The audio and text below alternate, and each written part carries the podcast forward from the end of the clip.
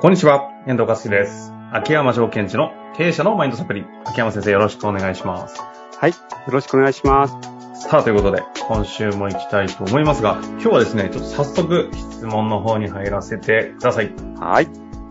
えーということで、今日の質問なんですが、えー経営者27歳の方からご質問いただいております。いきます。はい。事業も成長し、組織も拡大してきており、次のフェーズに突入したと自覚しています。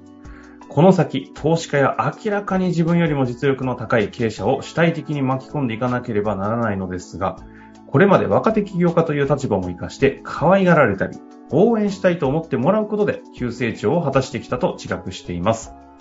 今後、こういった場合、どのようなマインドシフトを行っていけばよいものか、ご指導いただきたく、お願いいたします。はい。というなることでほどですすね。ね。27歳。はい。で、この方はですね、この質問に書いてある通りなんですけども、あはいる特殊能力がありますよね。あの、能力っていっぱい種類があるじゃないですか。その中でも若い方がぐーっと急成長していくときの発揮する能力の一つですよ。一つとして、こう、なんだろう、上の人に力をうまくいい意味で借りながらガーッと伸びていく人っているじゃないですか。うんうん。まあ、ひ引っ張ってもらうってね。そうですね。引っ張ってもらうっていうとか、あとはですね、えっと、そう、吸収させていただく。うん。育ててもらうと。うん、うん。で、そういう人が、わーっと伸びた時に、伸びたゆえに起こる次の壁というのはこれですね。対等に立てないってことですか？そうです、そうです。おっしゃるとりです。つまり、自分より高い能力の人の人に対して、まあ、下手という言い方なのかな、何か教えてくださいというふうに、あ、お前可愛いねってって可愛がられることはあったとしても、自分自身の拠り所っていうものが見えないので、実際にアピールできないとか、あ、一緒にやろうぜって言った時に、僕は何を出せばいいんだろうかっていうところにはちょっと不安になっちゃったりするんですね。ほう。アピールできないっていうのは可愛がってもらえるので、そういう意味でのアピールはできるけど、はい。自分の活かしどころをアピールできない。ああ、なるほど。または、い生かし、生かさせてもらうことはできるけど、こっちをうまく生かしてもらうことができないってことそうなんです。で、自分、なおかつ自分よりもできる人と組むわけですから、あれ？この能力だったら、この組む、組もうとしていただいている方の方ができるんじゃないか、とも思っちゃうんです。ああ、ある意味なんか、劣等感、コンプレックスみたいなとこも出てきちゃうそうですね。だから今まで、えっ、と、多分ね、こういう方は下の方に対して自分の能力をうまくアピールして、えそして、なんだろう、えーうまく使ってきたというか、振り、お仕事を振り分けることができたと思うんですけども、俗に言うマウンティングに近い構図になっちゃうんですかね。その通りですね。悪い、決して悪い意味ではないんだけども、マウンティングの構図ができてるからこそ、じゃあ、いざ上の人と組もうとしたときに、自分の拠り所がわからなかったり、で不安あになっちゃったり。あなるほど。で君はどういうとこ得意なの？って言おうとすると、えっと、って言おうと思った瞬間に、この言ったことって、いや、目の前の人ができてるわって言って、何も言えなくなってしまったりすることが起きるという。うんうんうん。能力が高いがゆえにね、多分起業もされてるんで、うーん。起きがちですよね。ですから問題としては、この人は能力は高いんだけども、マウンティングの構図でいたから自分のアピールポイントがわからないっていうことが起きちゃってるんです。うんうんで、こういう場合の解決策というのは、えー、能力を高めていったじゃないですか、この人高いんですよ。うん。はい。ですね。普通に考えたら、能力、が高い。違う能力を身につけるとか、そうですね。その違能う力以外の何かを。身につけたりね、あとはね、掛け算にするみたいな発想もあるんですけど、私まあはいそそうですよ。違う、そっちじゃないって話ですか？そこじゃないんですよ。だって掛け算したところでその掛け算の方もいらっしゃるから。ああ、もう掛け算の両勝負みたいになっちゃうんですよね。そうです、そうです。そうじゃなく、自分が能力を高めていったということは、無意識の癖があるんですね。はいはい。この人ならではの。まあ、天才性ということです。じゃあ自分が能力を高めていくときに使った無意識のうっかりのプログラムというものが、本来のこの人の武器なんですよ。能力を高めていったプロセスのプログラムですか？はい。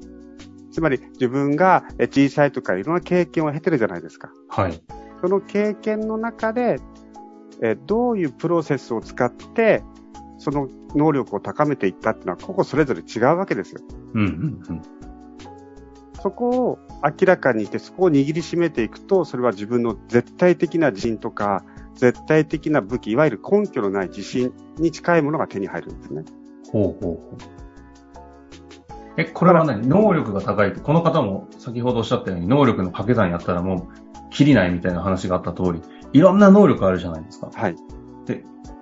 その、それぞれのいろんな能力を身につけるために、この人が基本的にやっているやり方があるっていう話なんですかそうです。やり方、プログラムがある。じゃあ、100個の能力があるけど、その100個の能力を身につける、能力の身につけ方っていうのは一つ的な発想ってことですか？それに非常に近いです。その通りです。得意なパターンがあるんですよ。あ、じゃあ、同じ、例えば何でもいいですけど、英語、何でもいいです。トーイックじゃうん990って取りましたみたいな。はい。この能力を身につけるためにも、あ結果は一緒ですけど、取るためのパターンが100人いたら100通り全然違うよねっていう、違います、違います。無意識の癖がはい。あるんですね。なんで違うかっていうと、その人が持って生まれた資質があるじゃないですか、価値観みたいなの。はい。それかける経験があるじゃないですか。うん。その経験の中で自分の能力の高め方っていうのはその人ぞれ違うわけですよ。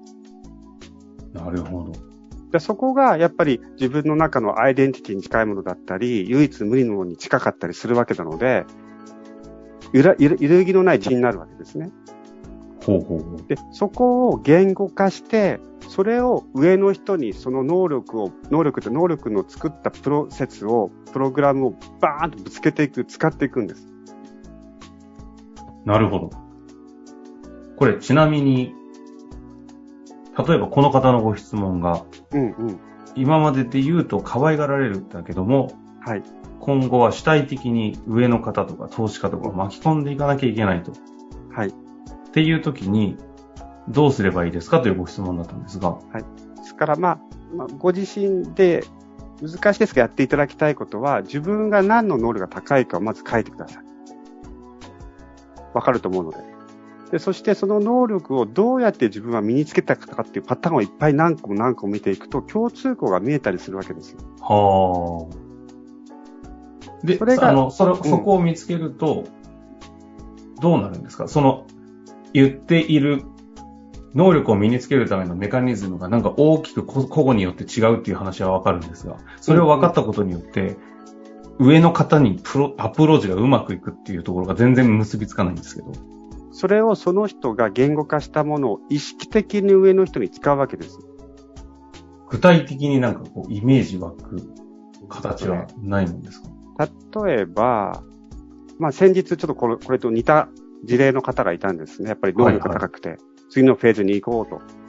でその時に自分がどういうふうに上の人たちに対して組み方をすればいいかっていうのを明確にしたいみたいな。うん、うん、うん。その方は最近、最初はね、発揮を上げたいって言ってた。発揮を上げたい。あでかいオーラを持持ちたいと。でもその、でかいオーラを持つためにも自分のプロセスをその、無意識の癖を知るといいよということでセッションを受けていただいたんですけどね、プログラムをね。そしたらその人は、小さい時からうまくやってるパターンとして、好奇心を持って、その人の可能性に関わるってことがとてもうまかったんです。今言ってくださった言葉がまさにプログラムの話です。の、そうですね、プログラムを簡単に言うと。無意識の癖。うん。好奇心を持ってその人の可能性に関わる。はい。で、そういうことを、そうだったですよねって分かったときに彼も、いや、まさにそうですか。自分はそういうことを本当にやってきました、無意識でって言ったんです。うんうんうん。うまくいかない時もありましたみたいな。じゃあそれも見ていきましょうっていう時に面白くて、えっ、と、その人の能力か、えっとね、好奇心を持って相手の能力に関わろうとした時は調子悪かったんです。ああ、え冒頭は一緒？好奇心を持ってまで一緒？もう、そうですね、好奇心を持って相手の可能性に関わろうとしたのか、好奇心を持って相手の能力に関わろうとしたのか。この能力の方で関わろうとしたときに失敗したりなんか問はい、題を起こ短ったことですか期的にはうまくいくけども、最終的には、えっ、と、離れ離れになっちゃうとかね。うーん。これってうん実際にこれに気づいて、どのように活用したり、活用することでどう変わるもんなんですか例えば、この上の人と組みたい、組みたいと思ってるときに、ついうっかりその自分のマイナスの癖、能力、その人の能力、能力、能力っていうのを見ないようにしようとすることです。この人の場合はね。自分の本来の一番とっておきのいいパターンは、相手の可能性に関わろう、好奇心を持って可能性に関わろうというふうな意識を持つと、質問の問いも変わるし、質問の質も変わるし、あ雰囲気も変わってくるわけですよ。はいはいはい。なんとかさんはどんな実績作ったんですか？え、それって何億まで売り上げたんですか？え、それって今会社何社持ってるんですか？っていうのが、その能力とか、スペックとか、そう、に意識いっちゃう。とか、実績とかに意識いっちゃうと。そうすると、えっと、えっと、僕、僕もまだ手前味噌ですけど、みたいな話になっちゃうじゃん。はいはいはい。そうじゃなくて、あ、なんとかさんはこういう実績あったんですね、と。でも、それを作っていくために、どういうことを関心持ってたんですかとか、どういう視点を持ってるんですかとか、はいはい、今後世の中に対してどういう興味があるんですかっていう、その、相手の可能性に好奇心をバンバンバンバンぶつけていけるようになったんです。なるほどね。だいぶ違います。そうですよね。そうすると、相手の方も大体わかるじゃないですか。あ、こいつ俺の能力使いに来てるみたいな。そうじゃなくて、僕自身の可能性とかそういうところに対して、めっちゃ純粋な眼差しをぶつけられる人なので、やっぱり。これってもう、大体、能力が高い人は、さっき起きてしまうものは、可愛がられるっていう方にはいけるけども、このアピールできたり、組み方がわからないっていうのはよくあることだよねって話でしたよね。その時の解決として、無意識の癖、天才性にを明確にするといいという話だったと思う中で、具体の話が、この好奇心を持ってその人の能力に関わるのか、可能性に関わるのかって話でしたが、はい。これ、どこが一般的な話で、どこがその個別具体的な固有の話なんですか、うんうん、一般的な話は、このように若手でわーっと急成長してきて、えっと、可愛がられたんだけども、次のフェーズに行こうという時に、どう関わっていいかわからないというのが一般的です。で、その時に自分の天才性を見て、見つけて、そこを握りしめて、自信を持って関わってください。ここも一般的。ほうほうほう。で、この好奇心を持ってその人の可能性に関わるっていう部分については、まあ、この方の個別の話です。ここってそんなにバンバン出なそうですけども、全く違うものって感じですか？あの、違いますね。まあそうですよね。まあそうですよね。だって、ここは自分じゃなかなか見えなそうですが、すいません、今なんかおっしゃってあいやあのこの方というのはちっちゃい時からも勉強が普通にできてたっていうことだったんですね。うんうんうん。で、できてたので、えっと、周りに人にお勉強を教えたんですって。で、その時に、こう、勉強してるって言うと、花た方々教えるじゃないですか。はいはいはい。そういう感覚が全くないんですよね。これできたら次進むじゃん、みたいな。これ君できたら次進むよ、みたいな。そういう。可能性に。そう。そんな教えてる人いるみたいな。ただ、上達してきて能力に教え、関わろうとすると結構、こし出したりするってことですか？そうそうですね。なるほどね。イメージ湧きそう。確かに、でも経営者の方って一方で、この方お勉強できたかもしれませんけど、まあ結構やんちゃな方とか多いじゃないですか。そうです、そうです。学校行かないなんて普通みたいな。うん、そういう方の抽出したら、まさか同じものは出てこなそうですもんね。そうですね。だからちっちゃい時なんか勉強全然できなくて、みたいな人もいっぱいいるわけじゃないですか。ただその中で起こしたいろんな成功体験、何を成功というか別にしてやってきた能力を身につけたか。その能力のメカニズムさえ分かれば、同じように。解決策として使えるんだ。なんですだから、その人も無意識でやってるから、ナチュラルなんですよ、そのことって。ああ、まあ、なんていうのかな。えっと、あんまり損得とか考えてないですし、ナチュラルにできちゃうことなので、相手もナチュラルに受け取るじゃないですか。うんうんうん。対はないから。だから、なるほど。でも面白いのは、ナチュラルにできてるからこそ気づけないという弱点があるんですまあ、なので失敗した時も、うん、なぜかがわかんないのはそこなんですね。気づけないから。なおかつ気づけないからわからないのに違う理由をつけちゃうんですよ。あ、俺が失敗したのはこういう理由からだって。要は分析的なところが全くずれ込んでるっていう事例,、はい、事例ですね。まあ、ということで今回ね、あの、次のフェーズに行く経営者のマインドシフトで押さえておくべきことということで、能力が高い時に起きがちな話と、それに対する一つのね、はい、一般論的なメソッドを教えていただきました。今日ね、今回もしご質問いただいた上で、実は私能力めちゃくちゃ低くて、むしろそこが内前提で悩んでるっていう話になれば、それいただければ、それの一般回答あったりするかもしれませんので、でねはい、今日はね、ここで終わりたいと思いますが、ぜひまた個別具体的なところありましたら、お寄せいただけたら嬉しく思います。ありがとうございました。はい、ありがとうございました。本日の番組はいかがでしたか？番組では、秋山城賢治への質問を受け付けております。ウェブ検索で、秋山城と入力し、検索結果に出てくるオフィシャルウェブサイトにアクセス。その中のポッドキャストのバナーから質問フォームにご入力ください。また、オフィシャルウェブサイトでは無料メルマガも配信中です。ぜひ遊びに来てくださいね。